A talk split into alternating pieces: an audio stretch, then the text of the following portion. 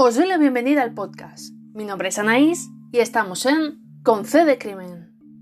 Este podcast número 8, llamado El crimen organizado, nos adentramos sobre su conceptualización, sus actividades delictivas más comunes, cómo trabajan en los diferentes continentes y finalmente algunas recomendaciones sobre películas y series que narran la vida de los mayores capos de la mafia. ¡Empezamos!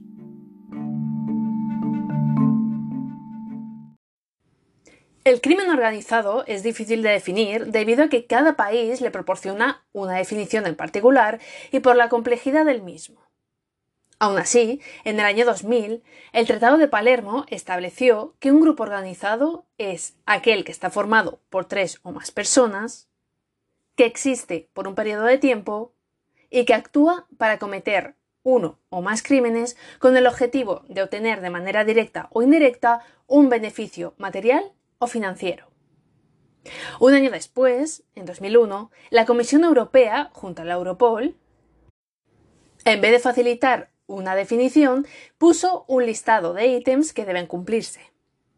Cuatro de ellos deben ser criterios obligatorios, como son colaboración de dos o más personas, actuar durante un largo periodo o de forma indefinida, cometer delitos graves y como objetivo principal obtener beneficio económico o poder. El resto de criterios son opcionales, es decir, que se puede dar el caso de que aparezcan o no dentro del crimen organizado. La ausencia de una definición clara se debe a la posibilidad de que surjan nuevos tipos delictivos. Esta emergencia constante ha provocado que la Convención de las Naciones Unidas contra el Crimen Organizado Transnacional, UNTOC en sus siglas en inglés, así lo decida. Esta convención cubre únicamente los delitos transnacionales. Suele ser común confundir criminales organizados con criminales convencionales. Los primeros suelen actuar siguiendo una estructura organizada a base de jerarquías. Su ámbito de negocio ilegal es muy variado y abarca geográficamente tanto territorio nacional como territorio internacional, mientras que los segundos se unen en momentos puntuales para llevar a cabo un acto criminal, que suelen ser más cotidianos y tienen mayor número de denuncias. Y además, sus miembros no constan como pertenecientes a una banda terrorista ni tampoco organizada. En el crimen organizado, ¿cuáles son los delitos que recaudan más dinero? Pues son el narcotráfico, la falsificación, el tráfico de seres humanos y el tráfico ilegal del petróleo. El crimen organizado suele estar más involucrado en el tráfico de seres humanos, tráfico de drogas, tráfico de armas, piratería de propiedad intelectual, entre otros. Destacan por la complejidad en sus operaciones y los niveles de estructuración. A veces llegan a contar con socios tan poderosos e influyentes que sus actos rozan la impunidad. Estos socios y socias pueden formar parte tanto del ámbito político como económico. Por tanto, nos encontramos con un riesgo en relación a la posibilidad de que el crimen organizado pueda desestabilizar los cimientos de los estados. Este fenómeno delictivo está extendido a nivel mundial gracias a la globalización. El uso de Internet ha facilitado la comisión de delitos sin necesidad de estar presente en el lugar físico. En este podcast tenéis disponible el episodio 5 llamado La ciberdelincuencia, donde se explica este fenómeno.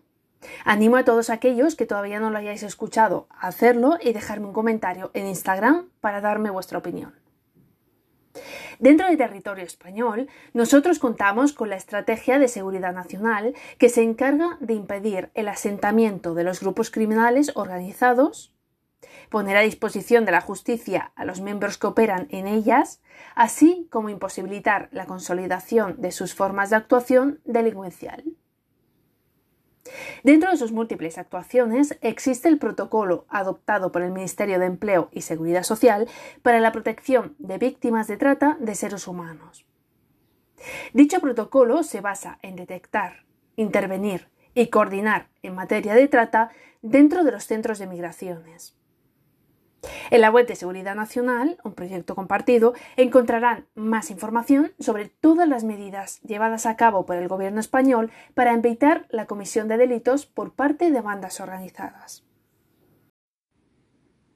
Y en el resto del mundo, en Europa, según un informe de 2017 realizado por la Oficina Europea de Policía, conocido como Europol, en Europa hay activas cerca de 5.000 organizaciones de crimen organizado, de las cuales la gran mayoría se dedica al tráfico de drogas.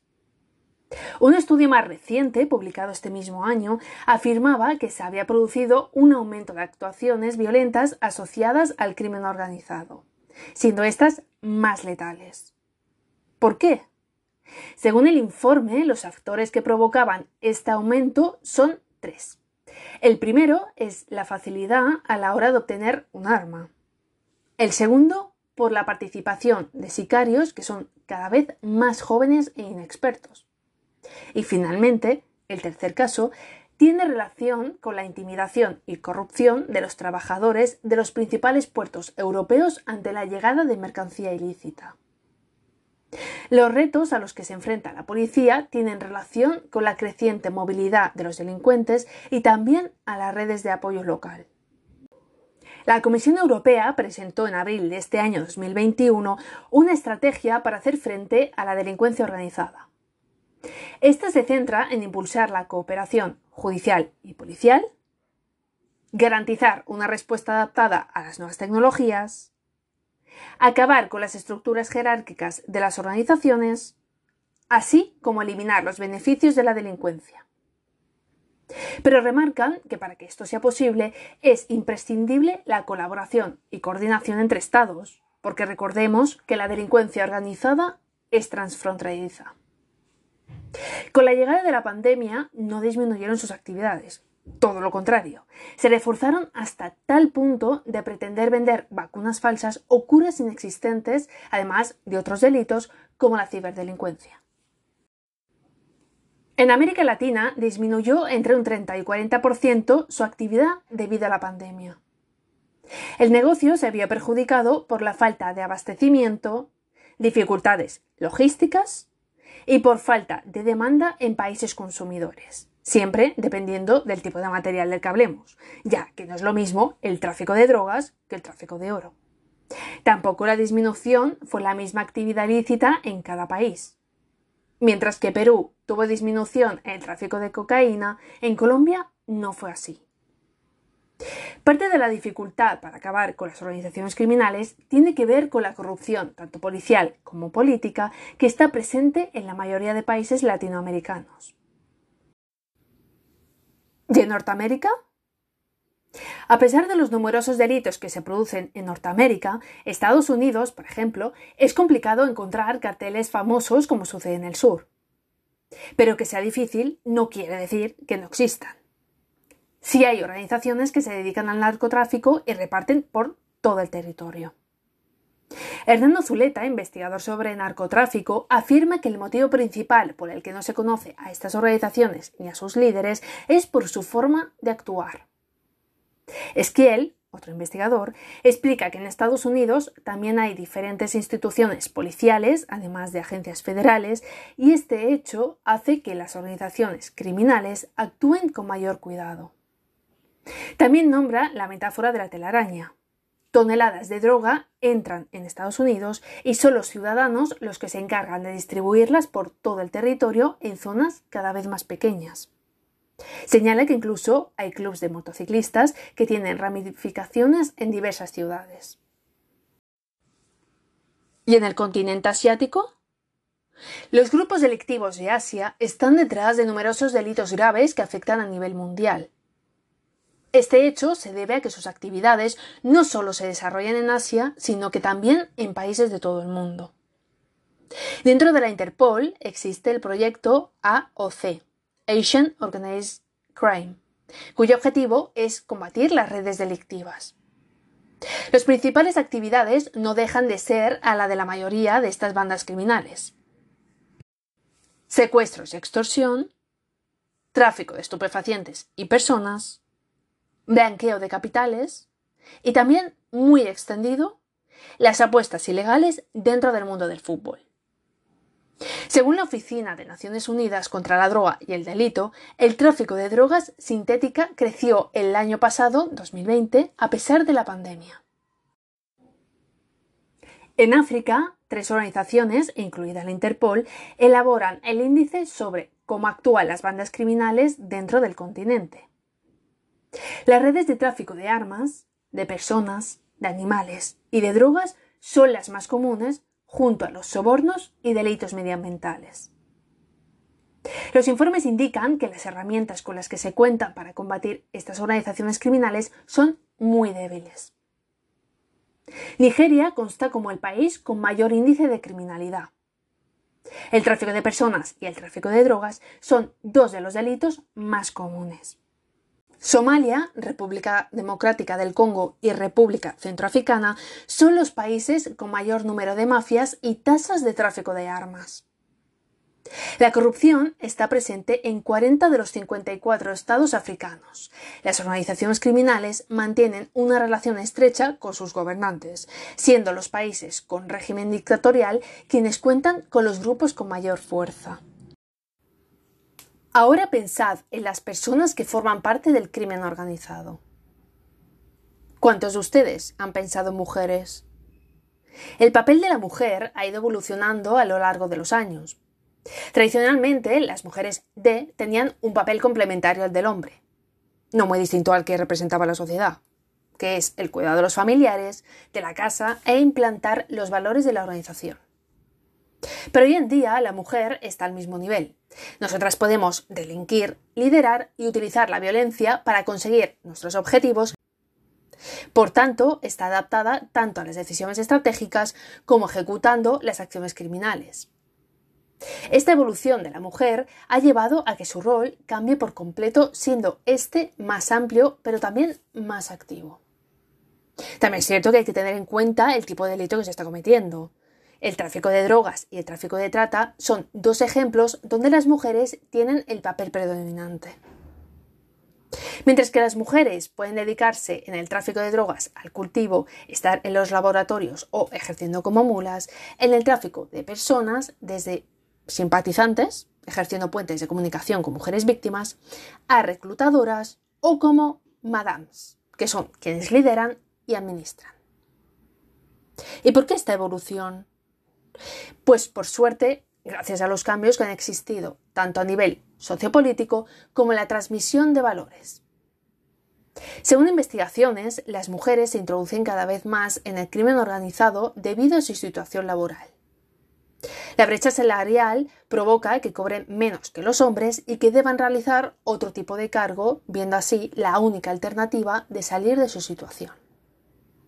Pero haría falta seguir investigando porque hasta ahora el protagonismo se lo han llevado los hombres. Algo complicado a lo que ambos géneros se encuentran expuestos es cuando deciden salir de la banda. Sería acertado crear políticas públicas adaptadas a ellos para favorecer la salida de sus miembros arrepentidos y también como medida de prevención para evitar o impedir el reclutamiento de estas personas por formar parte de las bandas criminales. ¿Qué presencia tienen los criminólogos dentro del crimen organizado? La criminología tiene un papel fundamental dentro de este fenómeno delictivo. Dentro de nuestra profesión existe la especialidad análisis de inteligencia, que consiste en obtener, recopilar, procesar y presentar información, tanto cualitativa como cuantitativa, con la finalidad de ayudar en la toma de decisiones, como pueden ser prevenir riesgos y amenazas. Y esto también se puede aplicar dentro del crimen organizado. También llevar a cabo investigaciones con perspectiva de género.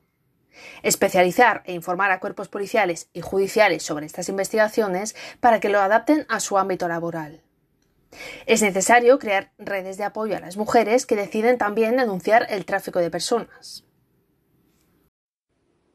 En relación al cine, Muchos han sido los directores que han querido mostrar el crimen organizado desde diferentes partes del mundo.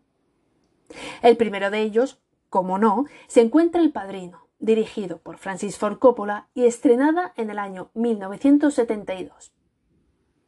La historia narra las actividades delictivas llevadas a cabo por una de las mayores familias mafiosas existentes en Nueva York, la gran familia Corleone. En ella se da una visión que hasta entonces estaba invisibilizada. ¿Cuál es la cultura de la mafia y cómo se estructura dentro? Otra de ellas es Uno de los nuestros, de 1990, dirigida por Martin Scorsese narrada la vida de Henry Hill, que siendo ya un niño mostró curiosidad por los gángsters que rodeaban su barrio, así que se unió a ellos realizando diversas tareas hasta luchar por conseguir un puesto superior dentro de la mafia. Años después, en 2006, el mismo director estrenó Infiltrados. La película trata sobre la estrategia que lleva a cabo la policía de Boston para acabar con el jefe de la mafia irlandesa. Para ello, infiltra a uno de los suyos, papel interpretado por Leonardo DiCaprio, para ganarse la confianza del jefe y así subir de categoría dentro de la mafia. Pero además de películas, también tenemos series. Los Soprano, con seis temporadas, narra la vida cotidiana de una familia mafiosa en Estados Unidos.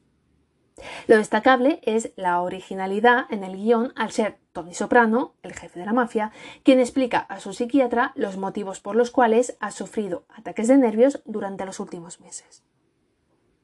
Otra serie muy conocida es Narcos, donde se sigue el ascenso y caída del capio colombiano Pablo Escobar. Lo bueno de la serie es que se muestran dos perspectivas. Por un lado, el lado íntimo y familiar del capo Escobar, y por el otro, al agente Murphy, miembro de la DEA que lucha por atrapar a la banda. Y finalmente, Fariña, serie española que se sitúa en los años 80 en Galicia y donde narra las actividades delictivas llevadas a cabo por Sito Miñanco y su banda. Antiguos pescadores que por su situación de paro deciden renovarse y utilizar su logística para transportar tabaco y drogas.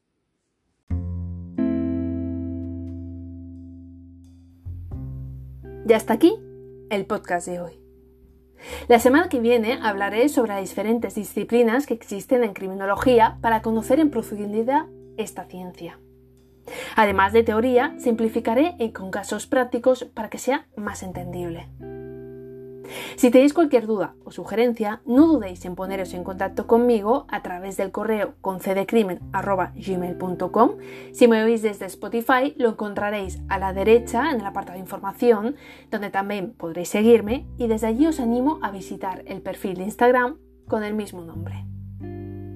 Muchas gracias por escucharme, espero que os haya gustado y nos vemos como cada viernes. Y recordad, el crimen nunca descansa.